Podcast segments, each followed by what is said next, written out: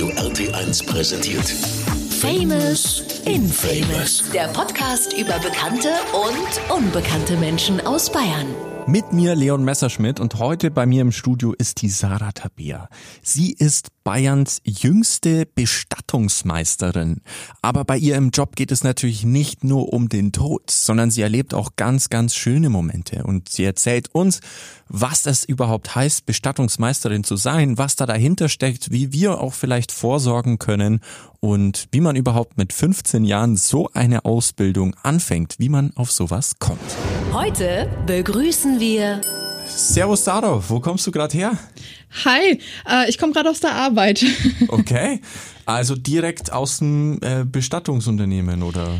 Äh, nee, tatsächlich nicht. Also ich bin gerade in einer anderen Branche tätig. Mhm. Ähm, ich arbeite auch hier im alten Weltbildgebäude, also fünf Minuten zu Fuß hierher. Und da arbeite ich gerade als Recruiterin. Cool. Ja. Sehr schön. Ja. Ich habe es gerade angesprochen. Ähm, du bist die jüngste Bestattungsmeisterin Bayerns. Ja, richtig. die Person. Wie wird man denn sowas eigentlich? Äh, also indem man ganz jung ist und Bestattungsmeisterin ist.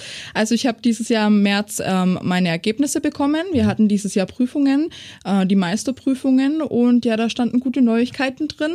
Und ja, herzlichen Glückwunsch, Frau Heilmann, Sie sind jetzt Bestattungsmeisterin. Das geht es so einfach.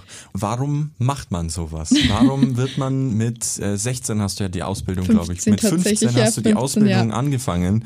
Warum fängt man, wie kam es dazu, dass du dir mit 15 gedacht hast, Mensch, äh, Leute werden, weiß ich nicht, ähm, Finanzkauffrau, Bankkauffrau, äh, weiß ich nicht, was noch alles.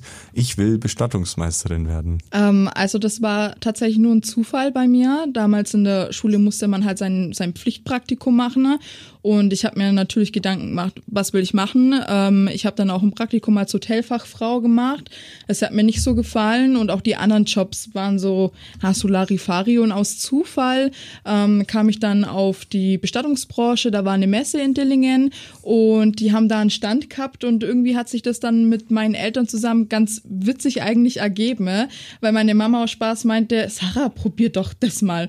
Und dann dachte ich mir, gucke ich mir mal eine Woche an und ich war dann eine Woche da, hat mir sehr gut gefallen und im Anschluss waren direkt zwei Wochen Ferien und dann war ich noch direkt die zwei Wochen ähm, für ein Praktikum da, insgesamt drei Wochen und dann hieß es, ja, willst du eine Ausbildung machen? Und dann habe ich ja gesagt. Crazy. ja. Krass. Und was lernt man dann in so einer Ausbildung? Ähm, also das ist ein duales System. Also wir haben Blockunterricht, die Berufsschule ist in Bad Kissingen, also die ist ein bisschen weiter weg und es waren halt immer zwei Wochen am Stück, dann wieder im Betrieb und man lernt ähm, tatsächlich viel ähm, Management, also Büromanagement, sage ich jetzt mal, weil der Hauptteil des Berufes natürlich im Büro stattfindet. Viele sagen immer die Verstorbenen und Friedhof, aber so ist es nicht. Es gibt ja auch jemanden, der die Angehörigen betreut. Und ich sag mal, bei so einem Trauerfall ist es doch 80 Prozent Betreuung und Büroaktivitäten und äh, die restlichen äh, Prozente sind dann das am Friedhof die Beerdigung. Genau. Und man lernt halt, wie man mit den Menschen umgeht, wie man sich verhält. Man lernt auch, wie so eine hygienische Versorgung abgeht, äh, ähm, abläuft. Also das heißt, wie kleide ich jemanden richtig ein, wie schminke ich ihn ähm, und halt das Ganze drumherum. Crazy. Ja. Also es ist wirklich so ein bisschen auch, ähm, wie, du hast es ja gerade schon angesprochen, es hat natürlich mit dem Thema Tod zu tun, Mhm. aber auch mit den Lebenden, mit den Überlebenden, quasi mit den, mit der, mit der Familie, Verwandte, Bekannte, die dann, um die du dich kümmern musst. Hattest du dann da auch so ähm, psychologische Ausbildungen, Weiterbildungen oder so, um quasi dann richtig um mit den Menschen umzugehen?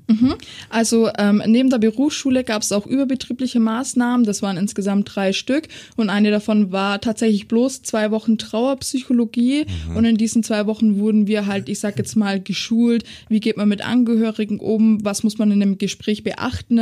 Und das hat man in den zwei Wochen gelernt. Ähm, das hat jetzt nicht wirklich viel gebracht, bin ich ehrlich. Äh, man lernt es eigentlich durch viele Gespräche führen. Ich habe auch in meiner Ausbildung kein einziges Gespräch geführt. Erst nach meiner Ausbildung dann. Und ja, desto mehr Gespräche man führt, umso besser wird man dann halt auch mit den Angehörigen. Wie ticken die so? Auf was muss man achten? ne? Bei wem kann man sich jetzt mal, ich sag mal, einen Spaß erlauben? Also wo geht's ein bisschen humorvoller zu? Wo ist es schon eher ernst? Und das lernt man tatsächlich mit der Erfahrung. Krass. Ja. Du hast ja jetzt dann auch schon ein paar Bestattungen mitgemacht, nehme ich mal an, in, Ja. in, in deinen, also mit 15 bis 23 jetzt, ne? Ja. Dann wahrscheinlich acht Jahre. Ja, genau, richtig. Also einiges, ja. Ja, krass. Ähm, ist es dann wirklich auch so, dass du von, von Mal zu Mal quasi, die Menschen kommen auf dich zu, sagen, hey, ich habe hier einen Todesfall, mach mal. Oder wie läuft es dann ab? Ja, Also tatsächlich fast so ähnlich. Ähm, oft ist es so, dass sie anrufen und sagen, sie haben einen Trauerfall in der Familie. Dann geht's darum, natürlich erstmal die Rahmendaten abzuchecken und auch, ähm, also ich habe das gerne mal so am Telefon gemacht, gefragt, was denn passiert ist. Es sind ja auch immer ganz andere Umstände. Es ist jetzt der Unterschied, wenn jemand im Altenheim stirbt oder ganz plötzlich an einem Unfall. Und dann ging es zur Terminabstimmung, welche Unterlagen sie mitbringen müssen und dann kam es zum Trauergespräch. Die Angehörigen waren dann vor Ort. So ein Gespräch dauert, ja, ich sag immer, je nach Trauerfall. Es gibt Gespräche, die dauern länger, es gibt Gespräche, die dauern nicht so lange, aber im Durchschnitt so eineinhalb Stunden ungefähr. Und man fragt dann einfach, was sie sich denn vorgestellt haben. Viele sitzen da und sagen, hm, ja, keine Ahnung, deswegen sind wir ja bei ihnen. Und dann muss ich halt loslegen, was gibt's für Möglichkeiten, Feuerbestattung, Erdbestattung mit den zeitlichen Rahmen. Das ist ja auch ganz äh, verrückt in Bayern, sage ich jetzt mal, die Fristen dafür. Und dann ergibt sich eins nach dem anderen. Man hat da immer so seinen roten Faden, den man durchgeht, dass man halt einfach nichts vergisst, weil es ist halt viel mehr drumherum. Also das sind die Sterbebilder, Todesanzeigen, ähm, die Termine mit dem Fahrer oder mit dem Trauerredner. Und so ergibt sich das aber im Gespräch dann. Und die Angehörigen lassen sich dann auch drauf ein. Und ja, so regelt sich das dann. Okay. Genau. Was ist, wenn ich jetzt in mein Testament reinschreibe, äh, wie ich das gerne haben will? Wird es dann auch gemacht? Ja. Weil ich meine, ich bin ja tot eigentlich. Kann es mir ja egal sein dann in dem Fall. Ja, aber es ist tatsächlich so, wenn du ähm, in dein Testament reinschreibst oder auch nur handschriftlich irgendeinen Zettel, du möchtest so und so beerdigt werden. ne? Man sagt, der ähm, Wille vom Verstorbenen zu Lebzeiten zählt über alles. Also da können deine Kinder oder dein Ehepartner, die Eltern, wie auch immer, eigentlich nichts machen, ähm, weil das, was du aufgeschrieben hast, das muss so durchgezogen werden. Also solange es legal ist, nehme ich mal an. Ja, Also es natürlich. gibt ja auch ein paar Sachen, die illegal sind Ja. hier in, in Deutschland, äh, die zum Beispiel in Amerika legal sind. Äh, sei es jetzt die Asche zu verstreuen oder sonstiges, glaube ich. Äh, das ist so das be beliebteste Beispiel wahrscheinlich. Gab's da, was waren so die verrücktesten Sachen, mit denen Leute zu dir gekommen sind und gesagt haben, du, ich würde gern den Sarg in der Hüpfburg beerdigen, weiß ich nicht. Ähm, oh, da muss ich gerade mal überlegen. Also es gibt, gab bestimmt den ein oder anderen crazy Fall. Ähm, ich muss kurz überlegen. Da gab es einen, der Mann, ähm, also dem seine Mama ist verstorben und das war so ein Muttersöhnchen, sage ich mal. Deswegen hing der auch ganz arg an seiner Mama. Ähm, und der wollte seine Mama äh, verbrennen lassen und mit nach Hause nehmen, um wie war das denn gleich nochmal, um sie einfach so überall dabei zu haben. Das ist nicht schlimm, wenn jemand sagt, ich will meine Mama daheim haben, dann ist das kein Problem. Aber er war dann so, ja, ich will die dann überall mitnehmen und ihr noch so die Welt zeigen, mit ihren Urlaub fliegen und allem drumherum. Und das finde ich halt schon ein bisschen crazy. Man sollte demjenigen ja dann auch seinen Frieden geben und dann halt auch in Ruhe lassen tatsächlich, ja. Das war eigentlich jetzt so das Verrückteste und ähm, ja, verrückte Anfragen gibt's immer, aber das ist jetzt so spontan, was mir einfällt. Also ich habe mir immer vorgestellt, oder ich glaube, mein, mein Vater sagt es immer spaßeshalber. Ich hoffe, dass es jetzt noch nicht so schnell passiert, logischerweise.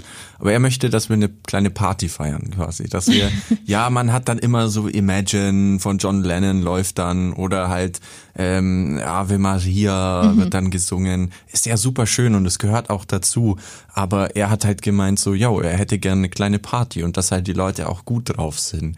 Und äh, da sind wir bei dir. Ich habe jetzt, also du, du machst es jetzt nicht mehr, aber du hast es einige Zeit lang gemacht. Ähm, du kommst super positiv rüber und hast irgendwie so nicht den, den, den ja, Lebenswillen verloren, sage ich jetzt mal. Ähm, nimmt dich das nicht mit? So acht Jahre lang Trauer jeden Tag äh, mit, mit Toten zu arbeiten, die, die dann auch umzuziehen, herzurichten, offener sagt, dich darum zu kümmern und immer Menschen, die natürlich dann viel trauern auch. Ist das nicht auch eine enorme Belastung in deinem Job? Ähm, also natürlich, irgendwo ist es eine Belastung. Ich sage immer, ähm, weil die Frage ganz oft kommt, ich habe auch ein Herz, ich habe auch Gefühle, so ist es nicht. Ähm, es gab natürlich den einen oder anderen Trauerfall, der mir auch sehr nahe ging, wo mir auch die ein oder andere Träne kam auf der Trauerfeier, bei der Beerdigung. Ähm, aber man muss gut unterscheiden können zwischen geschäftlich und privat. Und ich sage immer, mit den Angehörigen zu fühlen, ist vollkommen in Ordnung, aber man darf nicht mit ihnen leiden. Wenn man anfängt, die Grenze zu überschreiten vom Fühlen zum Leiden, ne, dann sage ich mal, ist Game Over beim Bestatter. Weil wenn er da wirklich dann mitleidet, wie es die Angehörigen tun, ich glaube, dann kommt man ganz schwer aus der Sache raus. Und was natürlich auch sehr hilfreich ist, was für mich sehr hilfreich war, ich habe viel mit meiner Familie drüber gesprochen, viel mit meiner Mama, viel mit meinem Papa, eigentlich jeden Tag nach der Arbeit kurz äh, gecallt, ähm, erzählt, was so passiert ist. Und das macht auch schon viel aus, einfach mit Leuten zu reden, die nicht in dieser Materie drin hängen, wie mhm. ich jetzt. Mhm. Du hast vorhin noch erzählt, äh, du hattest, warst auch auf einer Berufsschule. Mhm. Das heißt, es gibt also auch mehrere junge Bestatterinnen und Bestatter wie dich. Oder wann warst du da eher so das Küken im Nest quasi. ähm, ja, tatsächlich schon. Also ähm, Jung ist ja sehr, sehr ausdehnbar jetzt. Ähm, es waren schon, also durchschnittlich, ich sag jetzt mal 35, mhm. so zwischen 30 und 35. Ich war wirklich die äh, allerjüngste in allen vier Klassen, die es da damals gab. Ähm, und bei vielen ist es halt eher so ein Quereinstieg. Die mhm. sagen, okay, ich habe studiert vorher oder ich habe irgendwas anderes gelernt und jetzt will ich mich umschulen lassen zum Bestatter oder aus Familie, äh, Familie Familiengründen oder so. Die Eltern haben einen Betrieb und vorher hatte ich da keinen Bock drauf, aber jetzt habe ich Lust drauf. Also da war ich schon wirklich die Jüngste. Und das habe ich auch immer zu spüren bekommen. Ich war immer die, das Küken, ja. Ja, okay. Aber ja. jetzt nicht negativ. Nee, nee, nee, das war so, halt ja, immer ja. so, so Gaudi, ja, wo ist denn unser Küken eigentlich? Ah, okay, ja, ja. Genau. Ja, cool. Ja, also wie gesagt, es ist schon, muss wenn man sich jetzt einen Bestatter vorstellt da, oder eine Bestatterin, dann stelle ich mir da wirklich halt eher eine etwas ältere Person mhm. vor mit so einem ähm, Anzug und man kommt da rein und so ganz langsam um die Ecke schleicht so jemand, der ganz leise geht und, und ja, wie kann ich Ihnen denn helfen und so ganz ruhig spricht und du äh, bist ja schon eher so eine bubbly Persönlichkeit irgendwie, also positiv gemeint ja, natürlich ja, und schon, ja. aber das denke ich, braucht's auch einfach für den Job so ein bisschen. Sonst hättest du es wahrscheinlich nicht so lange gemacht. Richtig, ja. Also das Klischee erfüllt sich fast mit den älteren Herrschaften, sage ich jetzt mal. Ähm, also ähm, in dem Betrieb, wo ich gearbeitet habe, man sagt im technischen Dienst, das sind die Herren, die die ganzen Überführungen machen. Mhm. Das waren auch schon immer ältere und so mhm. grimmigere, ganzen Tag im Anzug und auch immer ganz leise und auch pietätvoll, was richtig ist. Ja, Deswegen, ja, es ist eigentlich richtig, dass es die, die, die Älteren machen machen, aber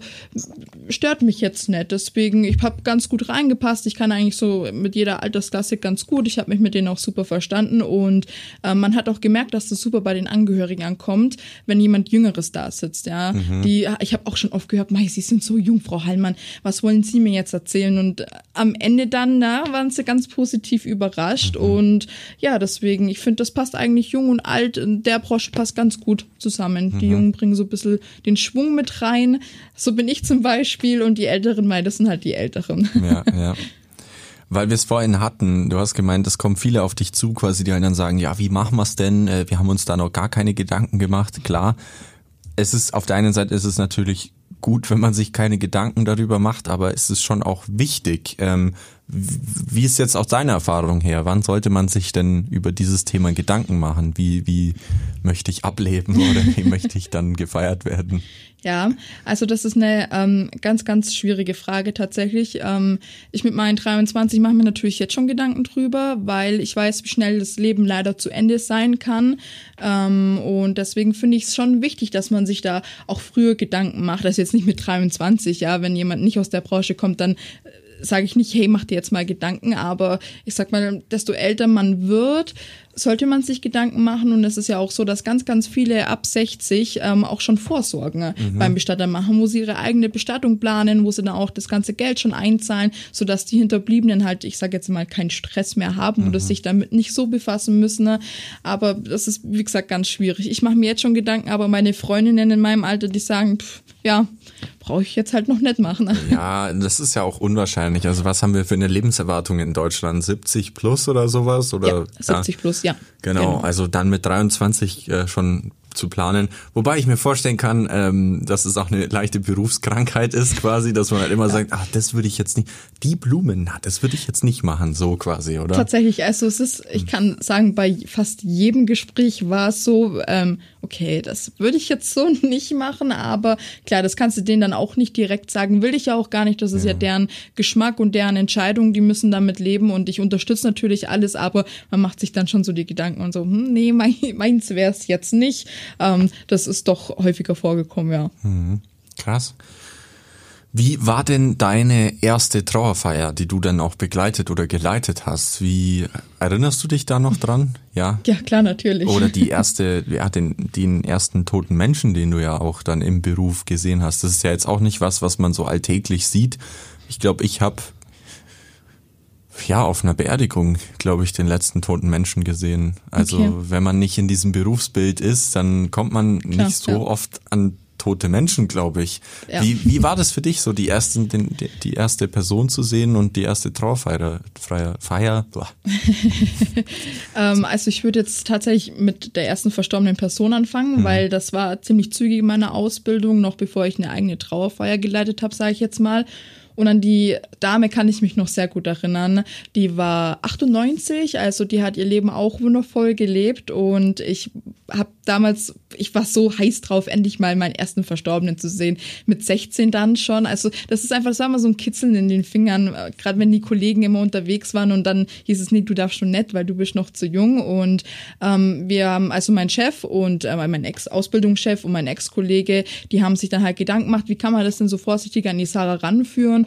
Und das war dann eine ältere Dame, die auch schon angekleidet war, im Sarg lag. Das war kurz vor der Verabschiedung und da habe ich dann mal reinspitzeln dürfen. Ne? Ähm, hatte dann auch meine Handschuhe an und die ersten Berührungen, weil verstorbene Menschen sind kalt, die sind sehr kalt.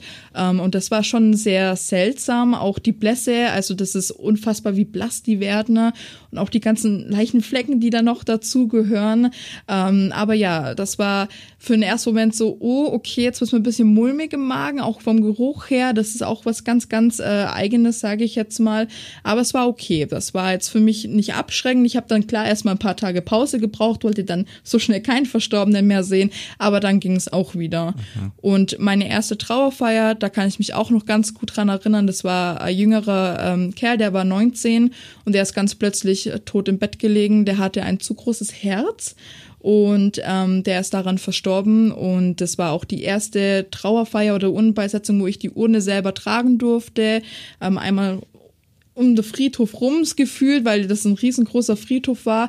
Und die erste Trauerfeier, das war halt auch was sehr Emotionales. Also mhm. da, die haben auch böse Onkels da gespielt, ähm, weil der, das war einfach seine Lieblingsband ja. und die Eltern wollten das so. Ähm, das war sehr emotional für mich, aber das klingt jetzt hart. Es betrifft halt nicht mich, sage ich jetzt mal. Mhm. Das ist nicht meine Familie, aber das sind natürlich so Punkte, die in einem einfach bleiben als Erinnerung. Mhm. Mhm. Ja, äh, und das ist es ja, was, was diesen Job dann für dich auch so positiv macht, oder? Mhm. Weil du begleitest diese Menschen ja äh, mit etwas, ja, Negativem, aber machst es quasi zu etwas Schönem. Ja, um, richtig. Um ihnen noch einen letzten schönen Moment mit diesem geliebten Menschen oder nicht geliebten Menschen zu geben, aber ja. je nachdem, wie, wie, es, wie es eben ist. Ja. Ja total abgefahren. Also wie, wie locker du da auch drüber sprechen kannst. Ja. Wie, wie gesagt, für mich ist das, glaube ich, wirklich so, das ist halt ein ganz anderes Feld und mittlerweile mhm. bist du da, glaube ich, einfach total abgekocht auch. So hat bestimmt auch ein bisschen gedauert, bis, bis man da. Ja, ja. natürlich. Also bin ich, ähm, ich bin äh, total abgekocht und das klingt jetzt voll kalt, ähm, aber man gewöhnt sich irgendwie dran. Natürlich ist es schrecklich, was Familien erleben müssen mhm. und es ist immer schwierig, eine geliebte Person zu verlieren. Natürlich würde ich nie was anderes behaupten, aber es wird halt irgendwann zum Job. Ja, mhm. das klingt echt böse und so meine ich es auch nicht. Ich bin für meine Angehörigen immer da gewesen und habe mich immer sehr, sehr bemüht, dass alles wundervoll passt, so wie sie sich vorstellen. Aber es ist halt irgendwann einfach ein Job. Ja, und deswegen kann ich da auch so, so abschalten oder bin so locker in dem. Ja. Hm. Wie viele Bestatter gibt's denn eigentlich jetzt so, also in unserem Raum? Wie gesagt, das ist ein Feld, da habe ich mir noch überhaupt gar keine Gedanken gemacht, ähm, aber Gibt's gibt's da viele? Gibt's da einen Personalmangel, so wie jetzt überall in jeder Branche? Also hier gibt's viele Bestatter. Wie viele genau kann ich nicht sagen, aber gefühlt an jeder Ecke. Ähm, der Konkurrenzkampf in der Bestattungsbranche sehr, sehr hoch. Also das ist wirklich wahnsinnig hoch. Und auch der Personalmangel ist sehr hoch. Also man findet schwierig Leute, ähm, gerade weil viele halt sagen, ah, das hat nur mit Toten zu tun. Und viele Menschen finden das halt ekelhaft, was ja auch in Ordnung ist, ist ja deren Meinung. Aber dadurch ist eben dieser Personalmangel und ich muss es einfach offen und ehrlich ansprechen, die Bestattungsbranche wird sehr schlecht bezahlt. Also nicht gut für das, was wir leisten. Ja, da gehört natürlich ganz, ganz viel dazu, wie du ja vorhin erzählt hast. Wa- Was mich da jetzt noch interessiert ist, ähm, ihr seid ja wirklich von A bis Z mit dabei. Du hast es vorhin angesprochen, also zum beim beim Bekleiden zum Beispiel. Ja, da da liegt eine Leiche vor dir und und es gibt ja diese sogenannte Leichenstarre. Wie zieht man so einen Menschen aus und um und und äh, wie, wie wie macht man das? Also eigentlich ist es ganz einfach. Ähm, die Leichenstarre fängt an den ganz großen Gelenken an, also häufig hier am Ellenbogen oder auch am Kopf oder die Kniegelenke. Und letztendlich hört sich's total blöd an, aber man nimmt einfach eine Massagecreme und massiert an den Gelenken und bewegt einfach das Gelenk ganz langsam immer hin und her, bis sich die Leichenstarre löst. Mehr ist es eigentlich gar nicht. Ah, okay. Genau. Und das wird auch immer gemacht. Also bevor die nicht gelöst ist, kann man auch nicht anziehen. Das ist Mhm. ganz, ganz schwierig und das macht man auch nicht. Immer die Leichenstarre lösen und dann kann man den Verstorbenen noch anziehen und das nur durch Massage. Ach krass. Ja. Okay. Und äh, dann zum Thema Sarg, das wollte ich noch fragen. Äh, Ist das wirklich so wie im Katalog, wenn man jetzt Kleidung shoppt, dass man sich da und dann gibt's noch diesen typischen Satz, ja, kannst ja mal zum Probeliegen vorbeikommen oder so. G- Gibt's das auch? Also man kann sich den wirklich komplett aussuchen. Ja, also man kann ihn sich jetzt nicht konfigurieren wie ein Auto, Mhm. aber es gibt halt einen Katalog, da sind alle Särge drin, die wir gerade haben im Unternehmen oder die wir anbieten und die Angehörigen können da halt durchblättern. Ich bin überhaupt gar kein Katalogmensch, gerade was, was den Sarg angeht, habe ich nie leiden können. Ich bin immer in die Ausstellung mit den Angehörigen gegangen und weil das einfach nochmal ein anderes Gefühl ist, wenn die den Sarg tatsächlich anfassen können. Klar, es ist Holz, aber das hat vielen Angehörigen die Entscheidung einfach genommen oder war leichter, wenn sie den gesehen haben, weil oft auf Bildern ist es halt anders wie, Ja, ja. wie im Realen, sage ich jetzt mal. Ich bin immer in die Ausstellung gegangen und ähm, das fand ich für mich viel hilfreicher wie da, ich sag jetzt mal so blöder Katalog. Klar, wenn du auf Hausbesuche warst bei den Ja. Angehörigen zu Hause, dann hast du es über einen Katalog machen müssen. Ich habe mir aber auf meinem Handy Bilder gemacht. Das heißt, da konnte ich es dann nochmal zeigen, weil ein Bild auf dem Handy ist natürlich anders wie ein Bild gedruckt im Katalog. Aber man kann sich den ja frei aussuchen. Ne? Schon abgefahren. Also Ja. wie, ein bisschen wie ein Staubsaugervertreter, der jetzt gerade das neueste Modell verkauft irgendwie. Gibt's da dann äh, wirklich so vom, vom, vom Basic-Sarg bis hin zum Nonplusultra mit Klimaanlage und Belüftung noch, oder weiß ich nicht, Ja, aber ja. von, von wo bis wo ist denn da so diese Range? Also wa- was kostet so ein Luxussarg? Gibt's sowas? Ja, also Luxussärge gibt's eindeutig. Das kommt immer ganz aufs Holz drauf an. Mahagoni ist zum Beispiel sehr teuer. Ähm, Eiche ist jetzt auch nicht gerade günstig. Ähm, günstige Hölzer sind zum Beispiel Kiefer. Und ähm, es gibt ja ganz normale Basics. Einäscherungssärge, sage ich jetzt mal. Die sind meistens aus Kiefer gewesen. Die sind ganz kostengünstig. Ich würde jetzt mal sagen, das fängt so bei ja 550 Euro an. So ein ganz günstiger Sarg, der ist halt nur für die Einäscherung. Der hat keine Griffe dran. Und ich sage jetzt mal so Luxussarg. Also ähm, ich kenne zum Beispiel so amerikanische Truhen, gibt's ja auch beim Bestatter. Die sind sehr teuer. Also die 3000 Aufwärts. nach oben aufwärts, ei, ei. genau, richtig, ja. Aber ich meine, das ist doch eine Sache, die legt man da in die Erde oder eben zum Einäschern und dann verwest es und zersetzt sich und Ja. in zehn Jahren gibt's das nicht mehr. Das ist vollkommen richtig, aber ähm, das ist was, was man den Angehörigen nicht nehmen darf. Ähm, diese Entscheidung, sich das letzte Mal drum kümmern. Und natürlich gibt es Leute, die sagen, für die Einäscherung, dann nehmen wir jetzt den ganz einfachen, was auch vollkommen in Ordnung ist, weil er wird ja nur verbrannt, der Sarg, ja. Aber es gibt auch Leute, die sagen, nee, mein Mann oder Papa, Mama, die haben jetzt einfach was Besseres wie einen Einäscherungssarg verdient. Da gucke ich jetzt mal nicht aufs Geld und nehme einen teuren Sarg und spare dafür bei den Blumen zum Beispiel. Ja, also da sind die Menschen ganz, ganz unterschiedlich. Crazy. Ja, total. Wahnsinn. Was da, was da alles noch mit dabei ist, ja. Auch Blumen zum Beispiel, ist ja so gar nicht mein Thema. Da, da, da würde ich auch sofort äh, sagen, okay, das macht jemand anders oder so, weil Da würde ich zum Beispiel gar keine, gar keinen Wert drauf legen. Ja, das war, also Blumen war, also habe ich auch gern ausgesucht. Ich kenne mich natürlich auch mit äh, Blumen aus. Zu welcher Jahreszeit blühen welche Blumen, was nimmt man so? Und ähm, klar, das also oft war es so, dass die Angehörigen gesagt haben, boah, Blumen, gar keine Ahnung, Frau Heimann, machen Sie uns einen Vorschlag. Ich habe was vorgeschlagen, ich habe Bilder gezeigt und dann war es meistens, okay, so machen wir's. Ähm, preislich ist es halt sehr teuer, klar. Ja. Ähm, da steckt ja auch viel Arbeit dahinter. Die Floristen leisten ja auch eine Wahnsinnsarbeit. Ähm, und deswegen verstehe ich auch das Preisliche. Ähm, aber da legen auch nicht so viele Wert drauf. Mhm. Also Blumen waren zwar jedes Mal dabei, aber ja. Ich verstehe es. Ja, ja, nee, nee, nee. Also das ist genau meins. Ich würde zum Beispiel für Blumen auch eher weniger Geld in die Hand nehmen, mhm. weil ich es nicht so äh, für wertvoll achten würde. Da kommt mir jetzt noch eine Frage und zwar, was passiert, weil ich meine, ich fange nochmal an. Was passiert, wenn sich niemand um, um eine, einen Körper, einen Menschen kümmert? Also der, der kommt ja dann wahrscheinlich nicht sofort zu euch, aber jetzt stirbt irgendwo jemand auf der Straße, mhm. die Polizei, Rettungsdienst oder so finden den.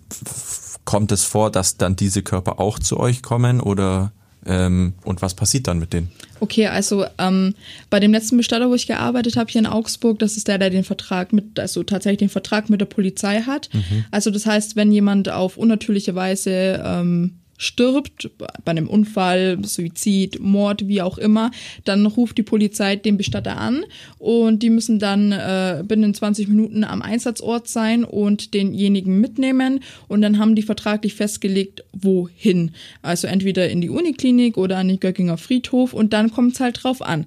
Gibt es Angehörige, die sich drum kümmern, ist es super. Die können sich dann ihren Bestatter aber auch frei aussuchen. Also die müssen jetzt nicht zu dem gehen, der die Bergung gemacht hat. Gibt es keine Angehörigen, dann gibt es eine bestimmte Frist, wo gewartet wird. Wenn sich keiner meldet, das kommt dann zur Stadt Augsburg, dann wird es ähm, eine Sozialamtbestattung. Also das übernimmt dann der Staat sozusagen. Genau, mhm. richtig. Normalerweise ähm, ist es nur eine Ersatzvornahme, aber wenn es keine Angehörigen gibt, dann kann man sich auch wieder kein Geld holen. Mhm. Sollte es Angehörigen geben, die sich nicht drum kümmern möchten, dann ist es wie gesagt diese Ersatzvornahme und die holen sich das Geld dann wieder, aber gibt es keine Angehörigen, dann ist es das einfachste, ähm, die Einäscherung und die anonyme Urnenbeisetzung an einem Friedhof, einem städtischen Friedhof hier in Augsburg. Okay, also dass man das einfach, dass man diese Person dann freigibt für die Wissenschaft oder sowas zum Beispiel, das geht auch nicht, weil man weiß es ja nicht, oder? Weil Doch. du vorhin von der Uniklinik eben gesprochen hast. Ähm, also die Uniklinik, die werden dort ähm, gebergt, also die kommen dort in die Kühlung, bis okay, sich verstehe. jemand meldet, weil Verstorbene müssen immer gekühlt werden. Mhm. Ähm, und sowas kann man natürlich machen, seinen Körper spenden, aber das muss man schriftlich festlegen. Mhm. Also ich kann nicht einfach, wenn ich einen Verstorbenen habe, der äh, an einem Unfall verstorben ist, da gibt es keinen, den einfach der Wissenschaft überlassen, das muss er schriftlich festlegen, das okay. ist wie ein Organspender. Ja, ja, okay, okay, genau. verstehe. Ja, krass. Also, dass da so viel dahinter steckt irgendwie. Dass man nicht einfach sagen kann, ja, okay, wir, wir, wir lassen es jetzt. Also blöd gesagt, mhm. ja, weil ich meine, so eine Einäscherung, ähm, dann fällt halt die Asche zur Seite quasi oder wird halt auch rausgekehrt. Keine Ahnung. Also klingt jetzt blöd, aber. Im Krematorium meinst genau, du? Genau, dass man es dann einfach sein lässt. So. Ähm, Oder also der muss ja, der kommt ja dann, die Asche kommt ja dann in eine Urne und die wird ja dann äh, auf dem Friedhof quasi anonym beigesetzt. Anonym beigesetzt, ja. Genau. Aber dass man den jetzt nicht einfach ähm, einäschert und sagt, okay, wir lassen es. Also Gibt's Nein. nicht. Nein, gibt's nicht. Jeder ähm, Mensch muss begraben richtig, oder beigesetzt werden. Genau, in Deutschland gibt's einen Bestattungszwang, mhm. also wirklich der Zwang, bestattet zu werden und auch nur auf Friedhöfen oder okay. Friedwälder gibt's ja auch schon im Wald am Friedhof, mhm. aber es gibt wirklich diese Beisetzungspflicht, also dieser Bestattungszwang, wo jemand beerdigt werden muss. Da kommt er nicht drum rum, sage ich jetzt mal. Ähm, und ja, genau, also das kann man nicht einfach so geht leider nicht. Und es gibt auch zum Beispiel eine Frist für Urnenbestattung. Man hat drei Monate Zeit und nach drei Monaten muss die Urne beigesetzt werden und bei Erdbestattungen sind es acht Tage zum Beispiel. Hm. Da habe ich jetzt noch eine Frage zu den Bestattungen an sich. Es mhm. gab mal oder vielleicht gibt es es ja wirklich, das finde ich nämlich eine sehr, sehr coole Idee, ähm, diese, ähm, diese Baumbestattungen, mhm. dass man quasi das aus dem Menschen dann ein Baum wächst. Also Tree of Life. Tree of Life, ja. ja. Das gibt's, kann man das hier auch machen oder? Ja. oder? Genau, also es gibt ähm, Vertragspartner, sage ich jetzt mhm. mal. Also es macht bestimmt nicht jeder Bestatter hier in Augsburg. Ähm, bei dem letzten, wo ich war, das war kein Partner, also da haben wir es nicht gemacht, aber es ist tatsächlich so, dass du dich einäschern lassen kannst Das funktioniert nicht zu 100% hier in Deutschland, ist klar. Aber die Asche kommt dann in eine Baumschule nach Tschechien oder nach Österreich oder in die Schweiz, wie auch immer. Und man kann sich tatsächlich seinen Baum aussuchen. Also gibt's Kirschbaum, Apfelbaum, also ganz wild. Wirklich. Ja, richtig, genau. ähm, und die Asche wird dann in der Baumschule im Ausland ge gezüchtet mit dem Baum. Also man schüttet die Asche in diesen Topf mit Aha. Erde und da wird der Baum reingepflanzt und der ist da dann so, ich sag jetzt mal vier bis sechs Monate und ah, okay. wenn die Baumschule sagt, okay, easy, dann ähm, wird er nach Deutschland ausgeliefert und das dürfen die Angehörigen sich dann in ihren Garten pflanzen. Ah, genau. Okay. Okay. Genau, das gibt's. Ah, ich dachte, das wäre wirklich so ein quasi so ein Bäumefriedhof in Anführungszeichen. Also man nimmt dann sogar tatsächlich nicht nur die Asche, auch den, den Körper beispielsweise, setzt den in so eine Art ähm, ja, nicht Sarg, aber so ein, so ein, so ein, ein Hohlraum, da setzt man den rein, mit Erde gefüllt und packt quasi den Baum oben drauf, so dass sich dann die Würfel, die, die Würfel, die Wurzeln äh, in diesem, an diesem Körper laben, sage ich jetzt mal.